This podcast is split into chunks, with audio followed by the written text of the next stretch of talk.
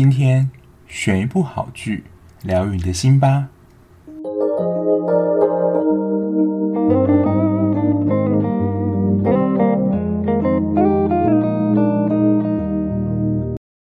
Hello，欢迎收听今天的节目。我觉得今天要介绍日剧呢，我可以算是这一期的日剧黑马。其实这一期的日剧蛮多部都蛮强的，像之前介绍的《离婚活动》。还有睽违应该非常多年拍的《东大特训班》第二季，然后《深深的恋爱》，然后还有之前完结的《亚瑟刑事组》。其实这一期的日剧真的都还蛮强的。那今天要介绍这一部呢，其实我在网上看到讨论度好像没有这么高，可是有听众就是私讯我，还有我在看的一些 YouTuber，他们也有推荐。然后我就觉得，嗯，那是不是要来看一下？果真，我觉得看完之后蛮符合我的痛调。今天要介绍日剧呢，片名叫做《打扮恋爱是有理由的》。光听这个片名，可能摸不着头绪，说这部片到底要演什么？那的确，这一部我觉得算真的是一个清新小品。之前都介绍过非常多重口味的剧，或是取向太明显的剧。可能就有些人想说，我看剧是想要轻松的看，就不要这么的烧脑。那我觉得今天这一部会非常的适合你。那我就先说一下这一部《打扮恋爱是有理由的》，它的制作团队其实是蛮强的。我觉得就是我看完之后，然后再回去查资料，觉得哦，原来就是我大概也会偏好就是某一个类型或是某一个导演的戏。像是韩剧的话，就是《机智医生生活》，还有。请回答系列的李幼丁编剧跟声导啊，这已经提过很多次了，就是疗愈系代表在韩剧方面。然后日剧的话，如果是我的比较资深的听众的话，就会知道我非常喜欢野木雅纪子这位编剧。那今天这一部其实同样是，呃，他导了非常多的日剧，而且其实也都是我非常喜欢的。然后有些有介绍过。像是呃法医女王，然后 MIU 四零四重版出来，他导的剧我自己就看过五部，还有一部是木村拓哉演的，台湾的翻译好像叫做《东京大饭店》，就是 Grand Mission。我发觉我自己就看过了五部。那我之前就比较注意的是编剧嘛，就是野木雅纪子，然后这位导演呢叫做种原亚由子。就之后如果有他导，就是马上列入清单。我就是真的发觉，就是有些人为什么会非常的死忠某位导演或是编剧的戏，因为其实看久了就会知道说，哦，原来这个导演的风格或这个编剧的风格，可能就会是你的菜。所以我也借由找资料的过程当中，渐渐发现，哦，原来我看的都是这几位编剧或这几位导演的戏。那刚刚说到，它可以分类在小清新的这种恋爱剧。但是我觉得在这部戏里面还是有一些内在自我成长的部分。看完之后啦，内心也是会有一股小悸动。我就蛮爱这种剧的。那其实，在一开始看到这部剧的时候，其实会不了解说打扮恋爱是有理由的，这片名到底是什么意思？但是你在最后一集第十集看完之后，你会觉得哦，原来是这个意思。待会我呃。整个讲完之后，会稍微说一下说这个片名到底是什么意思？因为其实它翻译的我也不能说不好，可是想说，嗯，这到底是什么意思？就跟它整个剧情来说，好像也没有办法很直接联想到他到底想要演什么。那这一部的卡斯其实近期都有作品，那像是女主角川口春奈，她在最近的一部其实蛮接近的，《极道主夫》是一部搞笑的日剧。然后男主角算男一的话，横滨流星，他最近的作品是《我们的爱情不正常》。那我自己有看过的是《轮到你了》，然后反击篇，他是呃，我眼盲认不出来，他是在里面演一个算是理工男，跟里面一个女房客蛮亲近的。可是我现在回想不起来，说他在那里面到底是什么样的装扮。再来就是向井理，我之前介绍过的就是我要准时下班。就是杰伊的前未婚夫，就是那个工作狂。我对于这个角色就还蛮有印象，因为他出现的频率就真的比较高，也算是男一的角色。那最主要主演就是这三位。那女主角川口春奈，她在里面的姓氏叫做真柴。不过呢，横滨流星饰演的藤野俊，好像就是会看到真柴他有一个小吊饰，可能也非常喜欢柴犬吧，所以都会叫他真柴斗柴，可能就是取那个柴犬的谐音吧。然后真柴呢，他是一家家具制造商彩虹这一家的宣传课课员，他会到这个地方上班，其实是蛮浪漫的，因为社长呢是他以前从小就崇拜的偶像对象。而且真柴算是有一个另外的特殊身份，他本身自己也是一个小网红，就会 po IG 的美照啊，自己在做什么，然后后来有晋升到十万追踪，我觉得这应该也不止小网红，可能也到中型的程度了。那他也会利用他小网红知名度帮他们公司打一点名气。不过他在公司本身的工作，除了他本身的宣传客户之外呢，他也会帮社长整理衣服。我觉得在一般人在看他们关系的时候，可能会觉得他们的关系就是不是那么简单，因为他除了帮社长挑衣服之外，他还会帮他打领带。我想说，一般的职员跟老板会有进行这么亲密的举动吗？那其实，在真柴心里呢，就可以看到完全是一个追星的心态嘛，就是爱慕社长到现在，然后到他们公司来上班，所以其实一直都是真柴自己的单恋。而且在个性上，就是真柴是一个非常认真努力的人。光他经营的 IG，我就觉得是在当兵起床号嘛，就是他有设定固定三个时段，就是发文，还会设闹钟说提醒自己这个时段要发文了。所以他某个程度来说也是工作狂，所以他每次回到家里面都是累到不行。那他其实自己的志向，他本身受到社长的影响，他自己想要成为一个买手。因为他仰慕这个社长呢，他其实看商品有独到，然后极佳的眼光，所以呢，他觉得哪个商品会红的话，他就会比如说去国外，而且这个社长非常喜欢去旅行，他去世界可以看到好的东西，然后他就会想要把它代理进来，来代理贩卖。他也希望他能够成为像社长这样极佳眼光的人。这是女主角真柴。那横滨流星呢，在这部里面饰演叫做藤野俊，片中好像大家都都叫他单名俊。那他其实是一个崇尚于极简主义生活人，但他其实自己本人非常的有个性，对他自己的生活方式，还有比如说他煮东西，就有一定的坚持，因为他本身是一名厨师。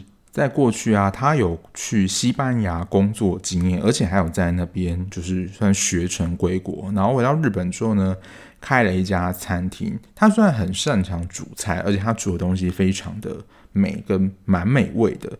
可是，在合作方面，就是刚刚讲的，他可能太有自己的个性，所以呢，其实，在餐厅里面没有人要跟他合作。然后这个餐厅开了一年就倒了。然后男女主角是怎么相遇呢？他们其实是一起住在一个 share house 里面。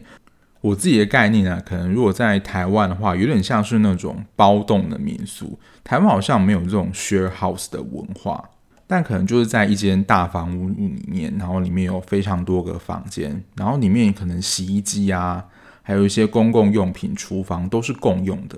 可是你就会有点像是一个大家庭这样的一个生活。那真彩也是搬进来之后才发觉，哎，俊就住在他隔壁。那他们住的这个 share house 里面呢，其实这个房东叫做香子姐，她是一个食物设计师。我在查资料的时候想说，食物设计师是什么东西？但我觉得他除了料理之外，就有点像是西式这样，他会把它创造的非常美，可能很会摆盘，像食物里面就可能摆像一个艺术品。当时真柴跟香姐是在一家咖啡厅认识，然后后来呢，香子姐就有一个很低廉价格把房间租给了真柴。那除了他们三个之外，还有另外两个访客，一个是小杨，他是线上的心理咨询师，没错，就是跟我的工作很像，不过他就是完全是在线上跟个案工作。那在里面其实就会看到他跟个案工作的情形。而且他基本上都是在家工作，而且我觉得比较夸张是，明明都是跟日本人这样子咨商，他有时候我看的时候，他会说，他可能从凌晨工作到早上六点。我想说，是都不用睡觉吗？还是你是跟其他国的人咨商？怎么如果是本地人的话，会用就是睡觉的时间来进行咨商？好，反正小杨呢就是其中一个访客，然后另外一个呢是雨赖，他是一个艺术家。我觉得他画作风格其实就是蛮独特的。我自己看的话是觉得他的画作很有力道，跟那种笔触的感觉是很重的。不过他就是一个算是蛮专职的一个艺术家，可是就是。如果你没有卖出作品的话，其实你也没有办法养活自己嘛。所以他其实还是平常有接一个工作，我觉得比较像是那种超市里面的理货钟点人员。那因为他们算是五个人嘛，同时的住在这个房子里面，所以他们其实关系呢，就是近水楼台先得月，就是关系都会渐渐慢慢的发展。然后湘子姐呢，她其实本身婚姻状况是离婚的。所以其实，在看的时候，有关于恋爱线啦，其实是还蛮好猜出就是哪两对的 CP。不过，除了他们这间房子里面的人以外，刚刚大家就是有没有遗忘掉一个也是很重要人物？就是没错，就是社长。像你在这一部里面扮演的社长叶山呢，他其实一开始就在这部戏里面抛出一个震撼弹。他在开头，我记得是第一集还是第二集的时候，他就请辞了社长这个职位，因为他自己本身的志向，他很想要扩展新事业。可是公司其他的可能是董事、理事这种高层反对说，好像太快扩张的话，其实可能会造成公司营运上的困难。然后他请辞之后呢，就人间蒸发了。然后公司上下都非常紧张来找他，然后也找不到，因为就是人间蒸发嘛。然后当侦查也是非常担心，说社长到底是跑去哪里了。然后在剧情主轴上，我觉得就是看这两对 CP 关系的发展，还有我觉得是在工作上的一些心态上的转变。那第一个当然就是这一部，我觉得是恋爱的一个看点。那刚刚讲到，我们先可以先讨论，就是湘子姐。那湘姐她会离婚呢？就是如果有看人就知道，她跟她前夫离婚的理由，我觉得可能会有蛮多的女性会有这样的心声，就她非常受不了她前夫，就是她想要成为一个电竞选手，所以有非常多的时间，她前夫都把时间花在就是打电动上，然后不跟她相处，这也让她非常的受不了。因为在剧里面就会看到，她前夫三番两次坏这间房子找他们。当香姐一开始就是完全不想理他，不过他们之后香姐会发生的事情，所以他们关系其实也慢慢的有变化。再来就是真柴跟俊这一对啦，就一开始在看他们关系的发展的时候，大家不会有觉得就是可以送上就是杨丞琳的暧昧嘛？就他们对彼此的关系完全不说破。而且就是有一些比较亲密的举动的话，也没有说彼此喜欢或是我喜欢你这种话。不过你可以看到他们的关系其实是透过彼此的渐渐观察。一开始啊，他们相处没有很熟悉的时候，其实很容易踩到对方的点。比如说，其实俊他不太喜欢别人去碰他的东西，或是试着用他自己的观点去安慰别人，别人会觉得就是很受伤，或是你不要打扰我。可是渐渐他们会找到就是彼此可以和平共存的方式，而且从朋友关系啊，就是慢慢的升华。然后我觉得社长在这一部，你知道情感的地位其实很奇妙，因为其实一开始。社长非常专注在自己的事业上，他其实对于真才并没有太多其他情感。我觉得就是像上属对于下属之间这种同事之间的情感而已。但是其实真才他一开始他会经营这个 IG 呢，其实也因为社长关系。可是当社长一离职之后，就是他原本经营的动力可能也会就是削弱很多。而且新上任的社长还有他的直属长官也叫他不要继续经营了，因为原本其实经营这个 IG 就是叶山社长叫他经营的。那既然换了一个新社长，这项任务好像也没有只需要持续的下去。不过这边中间有一个转折啦，就是原本社长他不是请辞之后就跑去土耳其嘛，然后某一天路上呢就好死不死被真才抓到，就是野生的社长。那其实社长他，我不知道他他的设定好像没有地方去，所以呢，他就短暂的住在这个 share house 里面。当时我觉得社长对真才应该还没有太多情感。不过你知道吗？就是如果我们喜欢是同一个人，其实你也会有点嗅到，就是说你的敌手可能到底是谁这样。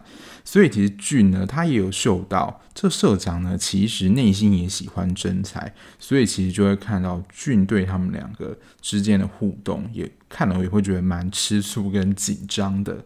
就后面有一段，不知道大家记不记得，就真才回去他算出生的那个岛上。然后那个时候，真才其实已经跟俊算是在一起了。那俊回到小岛的名义，当然就是以就是真才男朋友来的。然后当时呢，其实社长也来回到那个岛上。那其实社长来到这个岛上，原本是算有一个工作啦。可是俊就怀疑说，这真的是他回到岛上的真正理由吗？然后后来社长还真正坦诚说，他其实回来的话，也是为了要见到真才。所以他们真的有点像是确认过眼神，就是确认彼此是竞争对手之后，但是他们我觉得也没有很着重在这两个男主角要竞争真才这个部分，因为如果说实在社长要变成俊的竞争对手，我觉得俊应该是很难有胜利的机会。不过呢，其实真才也有跟俊保证过说，就是他喜欢的其实是他。所以我觉得真才跟社长的情感互动，我觉得他很描写的很不错。我觉得他真的是点到为止而已，没有就是有两边在爱来爱去，或是两个男的很激烈想要抢个女的，然后女主角的心思也飘移不定。这样，这样我就觉得这样编排方式可能就不会是我喜欢的。可是他们在情感的这条线上，其实我觉得安排上是蛮舒服的。然后讲一下，我觉得是真才跟俊两个人之间的一些特殊小互动。我觉得其实也跟这部片名其实已经慢慢的接受它片名的意思了，就是我们要打扮的等级，可能跟今天你要见的人或是你要办的事情重要程度成正比。如果你装扮的越漂亮的话，就是或是你要见的人越重视的话，你会打扮的。越精致嘛，就跟你出门打扮，可能打扮跟仙女一样，然后套装、正装、高跟鞋或怎么样都穿得很正式。可是在家呢，可能就是素颜，反正没差，就是在家，我也没有想要见谁这样。所以我不知道大家有没有发现，一开始俊跟真才在互动的时候，俊就会跑到真才房间说：“诶，你这样今天的打扮有几分？”可能真才是要出去的，想说：“嗯，应该有个四分吧。”那可能就会了解说，哦，原来这样的装扮，真才给自己几分？那到后面的互动呢？其实他们两个就是已经关系非常稳定之后，俊也会问说，诶，真才你这样子是打扮有几分？这样子，所以日后可能也可以从真才的打扮来看到说他对俊的心意有几分。然后这是第一对 CP，那第二对 CP 呢？他们就算是比较配角。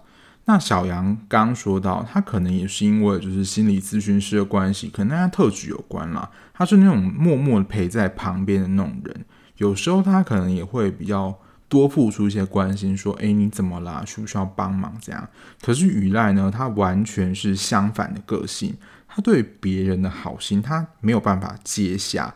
就如果别人对他太好，他其实有时候会感到很反感，或者说你干嘛这么碍事？你要说可能在个性上有一点带刺，因为雨赖在这一部里面，我觉得如果你是学艺术的话，可能你也会常常碰到这样的挫折。就如果你今天是艺术家的话，当你的作品没有被刊登或接受，或被别人买走的时候，除了心情会蛮沮丧之外，最重要的是你没有钱可以继续生活下去啊。所以雨赖在自己的专业之路上，其实是有一点跌跌撞撞的。不过，我想对羽赖最深的印象还是他对于关系这件事情，他并没有想要在一开始啦，没有想要一个长久的承诺。就一开始跟他在理货那个地方呢，有一个男生，他其实就是不具承诺关系，可是呢，就是还是会跟他发生关系，这样讲白一点，可能就是炮友这样子。那他有一次身体不适，想说是不是怀孕，他自己整个也吓烂，然后搞到整个 share house 人都很紧张。那他当时自己也想说，万一自己真的怀孕了，是不是就要放弃自己喜爱的创作？我觉得这两对 CP 里面，他们是都在关系当中成长，就他们彼此双方啦，都是有各自想要努力的目标。可是也因为就是这段彼此陪伴的关系，他们除了在自己还有专业上都有独自的前进，我就觉得在关系上是比较健康，一起成长这种关系。待会再提到他们有关于职业或他们的梦想，我会再多提到一些。第二个，我觉得这部剧我觉得蛮好看的。另外一个因素，就他这部戏会让我觉得很疗愈。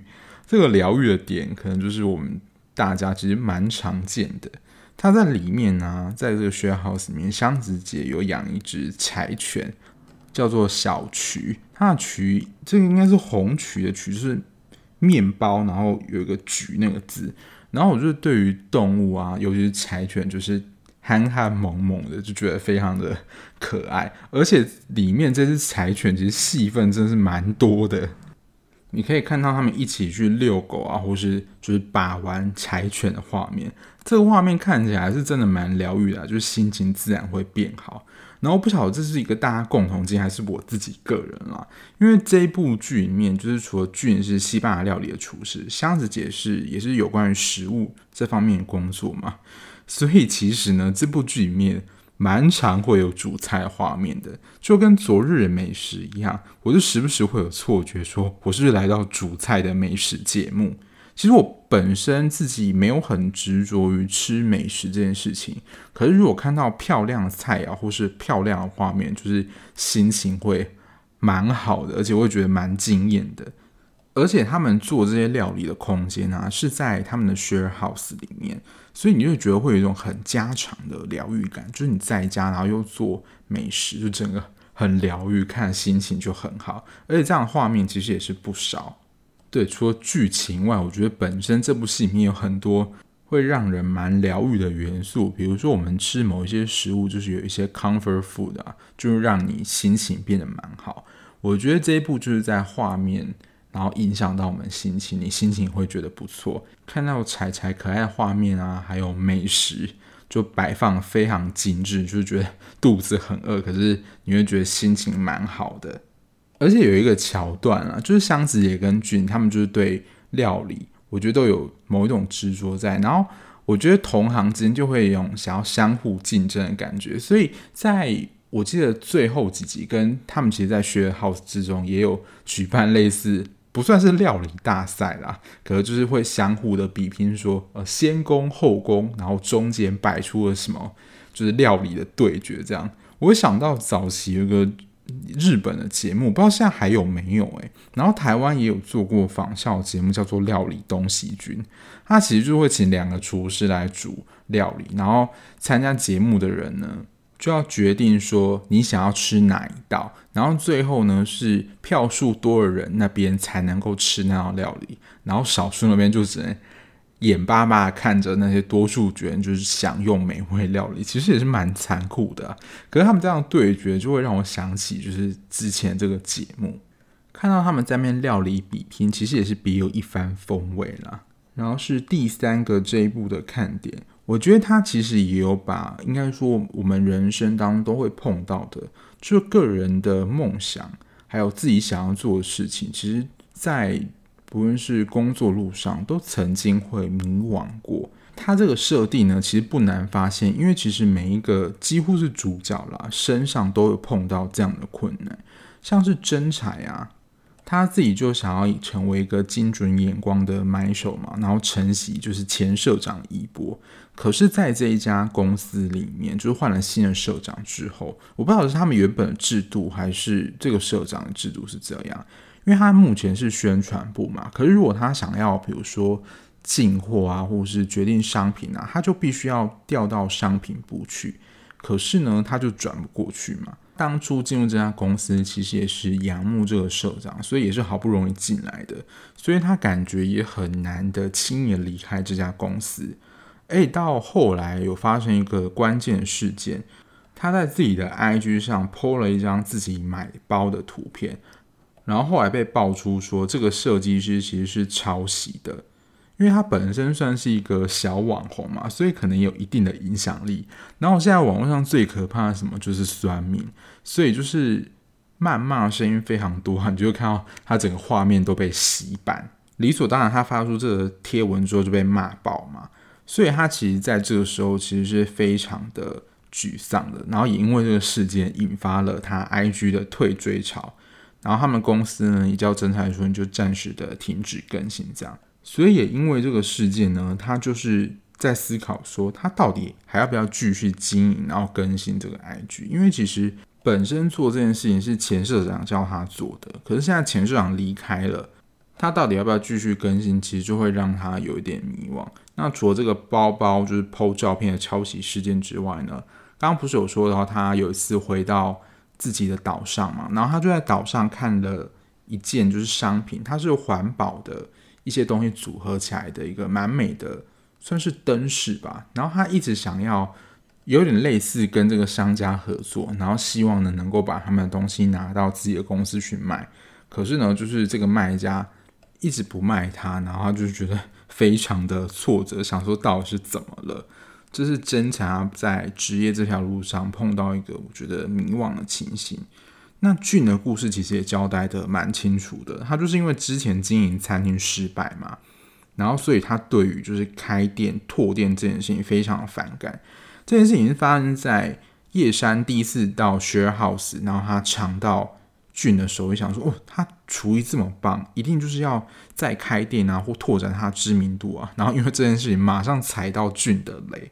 这件事情大家应该都有看过，觉得非常有印象吧？但是后来有发生一件事情，就改变了俊工作的方向。这部分啊，我想就留给观众自己去看，就可以看到啊，俊原本也是从一个他自己不想要再煮菜，应该不至于到这么严重，但他不想再开店。可是他碰到一件事情，有一个机缘嘛，他把他厨师的工作以另外一个方式去服务给其他人。我觉得也是找到他属于自己服务其他人的方式。那我就跟大家额外的岔题一下。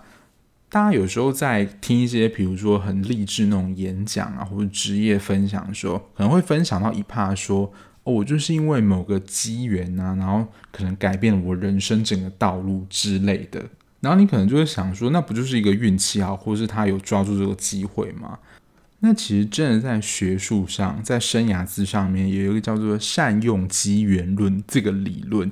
它其实也是在讲机缘这件事情，可是机缘这件事情有一个很重要的因素，其实就跟我们平常在讲的有一点点像啊，就是即使是机缘来了，你也要懂得把握。如果你没有把握这个机缘的话，你也是什么都不是。这额外跟大家分享一个算小知识，除了刚刚就是在恋爱戏份里面，社长是一个很加分的存在。他在梦想，然后职涯这方面，我觉得也是一个超加分的角色。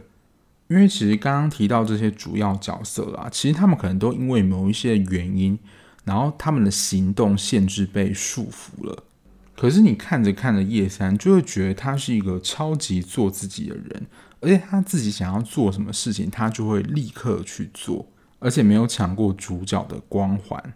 那他其实，在整个人的行为上，还有他后来分享给真才的话语，其实就是要叫我们把握当下啦。我分享一句他在里面我非常印象深刻的一段台词，他说：“当我们说总有一天要去完成的事情，这个总有一天就是不会实现。我们的总有一天呢，你要把它变成现在，就是 right now。”这真的可以想到非常多，就是叫我们把握当下。比如说是明日复明日，明日何其多，应该是类似这样吧。就是如果你真的想要做一件事情，你就是现在当下去做，不要说总有一天，因为这总有一天真的不晓会是什么时候。然后放着放着，可能就真的是忘了。可是我觉得他除了是行动力很强之外，他不是那种也没有想过就很莽撞去做事情那种人。可是就是非常的有行动力，而且我觉得在看剧的过程当中啊，还蛮能够跟叶山这个角色学习的一些事情。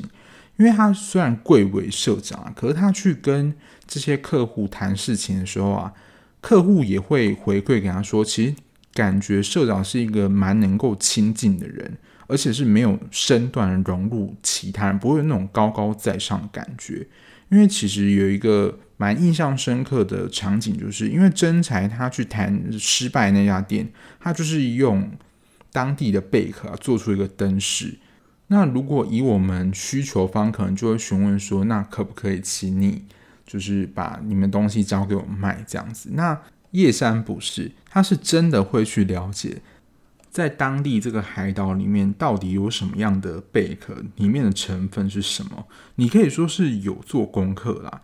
可是，在这个店家心里就会觉得说，哦，他是真心的想要了解这个灯饰里面的成分组成什么，他是真的有心想要做这件事情的。我觉得这种店家，你就真的是这种诉诸情感的，他不会以赚钱为目的，他想要卖的就是真正懂这个商品会。爱惜喜欢他的人，因为比如说很多买家都会觉得有钱就是大爷，就是你要跟我介绍商品啊。可是你可以看到叶山他的态度是很谦虚、很随和的。我觉得这真的是以职场工作来说，我觉得是，我觉得待人处事也是啊，我觉得是蛮值得学习的一个对象。大家在看这部剧的时候，我觉得可能也会有这样的启发。这大概是剧情的看点啊。那我今天想要跟大家聊的一件事情跟剧情比较无关，可是我上一期好像有跟大家聊过，就是我自己目前看戏的可能哭点是什么？因为其实我后来发现，我是一个看戏或看电影，其实我不太会大哭的人。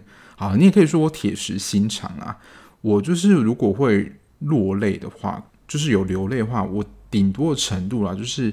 眼泪会在眼眶打转，然后有点湿湿的，我自己感觉到。可是我在情绪上可能是内心非常澎湃的，可是外表上看不太出来。简单来说，其实也是蛮惊的啦。那其实有个几个题材是我觉得我比较容易会有这种眼眶翻泪，然后甚至很难落泪，但是就是有泪水的题材。那其实我看这一部的时候，也有一个地方我是有点小泛泪，待会可以跟大家分享。那我不知道大家就是在看哪一种类型戏或哪一种题材戏，很容易引发你的哭点呢？第一个我觉得蛮感动的，就是大概是成为自己，就是你自己走你真正想要走的路，你不用勉强自己变成别人想要的样子，然后不用隐藏自己的秘密，或是你要想要达成自己的目标，就是跟我们自己内在的。你要说真实的自我有关的话，或是变成你自己想要的样子，这种戏我其实也会蛮，就是蛮悸动的。这一部我有印象的话，应该就是《如蝶翩翩》。《如蝶翩翩》我也是没有大哭啊，但是就像我刚刚讲的，就是有眼泪在眼眶打转这样。那打扮恋爱是有理由的。他这个也是被我归类在这个自我成长类，因为其实就是在刚刚讲到这个有点迷惘过程，其实他有点失去自我，说自己不晓得将来要往哪里走，或者这件事情要不要持续下去，他对于自己的状态是很不确定的，而且内心有很多不一样挣扎，可是最后看到了，他还是能够踏出自己选择的道路，然后走向未来，就我会觉得有一种。安心感，就是他能够成为他真正的自己。这样听起来是有点抽象啦。不过在呃心理治疗里面，荣格啊，他有说过一句非常经典的话，他说：“嗯，不要做一个完美的人，宁愿做一个完整的人。”我觉得一般的听众可能会比较难以理解，说我到底在讲什么。可是我觉得成为真正或真实的自己这件事情是。非常重要，而且我觉得也是非常幸运跟幸福的事情。有不知道有没有这种经验啊？如果你有这样的经验的话，欢迎跟我分享。第二种类型啊，我觉得这也是大家可能比较共通的经验，就是比如说虐心或揪心，然后有一些道歉的戏码。这我真的是立马就是想到《与恶》里面，就是这部戏，真的大家一定要去看，就是我们与恶的距离。